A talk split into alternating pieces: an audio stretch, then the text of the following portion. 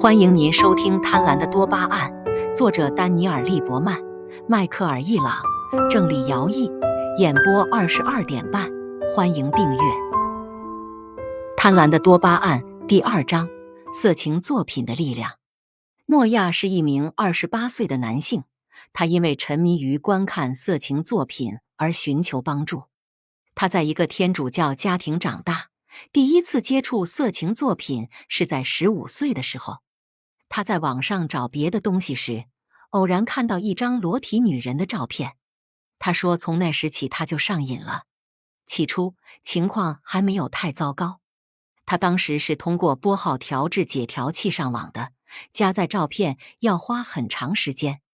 他很幸运，技术限制了他每日的剂量。他说，开始的照片尺度也就一般。随着时间的推移，情况发生了改变。宽带让他可以立即获取图片，而且还可以每天浏览视频。随着他对色情刺激耐受度的提高，平淡的素材已无法满足他，他追求更刺激的享受。他认为自己的行为是一种罪恶，是一种道德败坏的举动。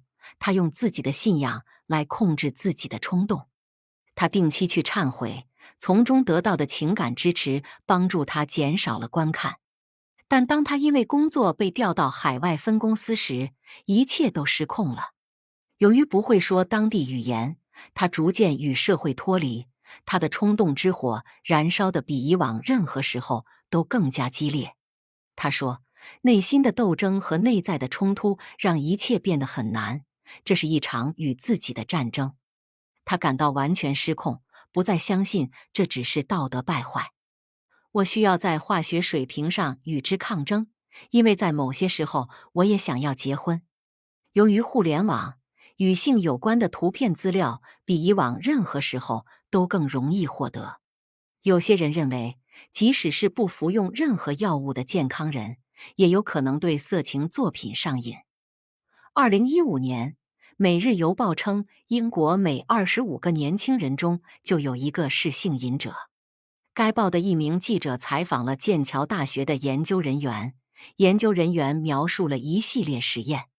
他们扫描年轻人的大脑，看看他们在观看色情视频时会有什么反应。如预期的那样，他们的多巴胺回路被激活了。当播放普通视频时，回路则恢复正常。科学家们让另一群志愿者坐在电脑前，发现，在互联网上的所有内容中，一丝不挂的女人照片最有可能让年轻男性难以控制的点击。他们还发现，当人们试图专注于其他事物时，向他们展示极其诱人的性感图片会分散他们的注意力。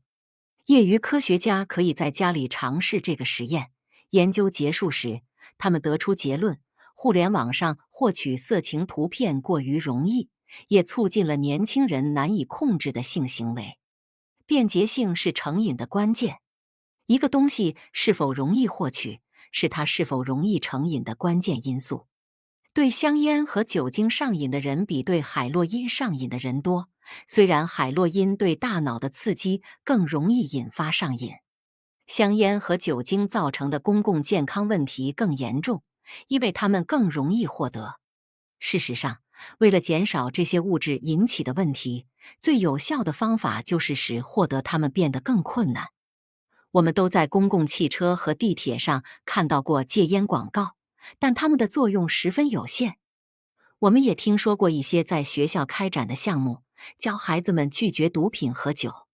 然而，在许多情况下，在这些项目开展之后，毒品和酒的使用反倒会增加，因为它们激起了青少年的好奇心。唯一被证明一直有效的方法是提高对相关产品的税收，并限制他们的销售地点和销售时间。采取这些措施后，使用率就会下降。如今，烟草越来越受到限制，获取色情作品反而越来越容易。过去，在美国获取色情照片是一件让人备受煎熬的事情。人们不得不鼓起勇气走进一家药店，拿起一本杂志，并希望收银员不是异性。今天，色情图片和视频可以在几秒钟内以私密的方式获得，不需要经历尴尬或羞耻。我们还不知道沉迷观看色情作品是否和毒瘾完全一样，但它们存在一些共同点。与毒瘾一样，沉迷色情作品的人会花费越来越多的时间来从事这种活动，有时每天要花数个小时。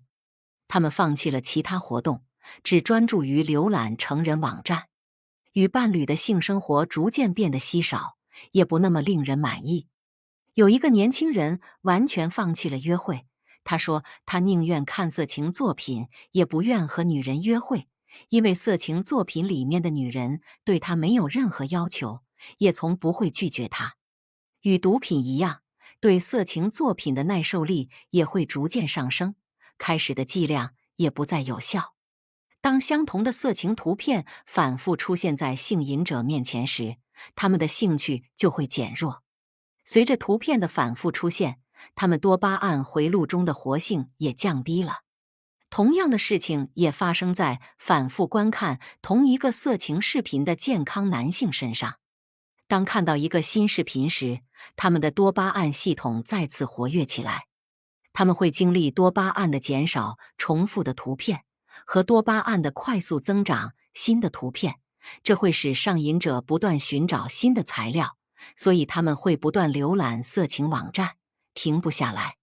人们很难抗拒多巴胺回路的所求，尤其是对于像性这样在进化上十分重要的东西。开展这项工作的研究人员还发现了一个与毒品成瘾相似的想要喜欢分歧。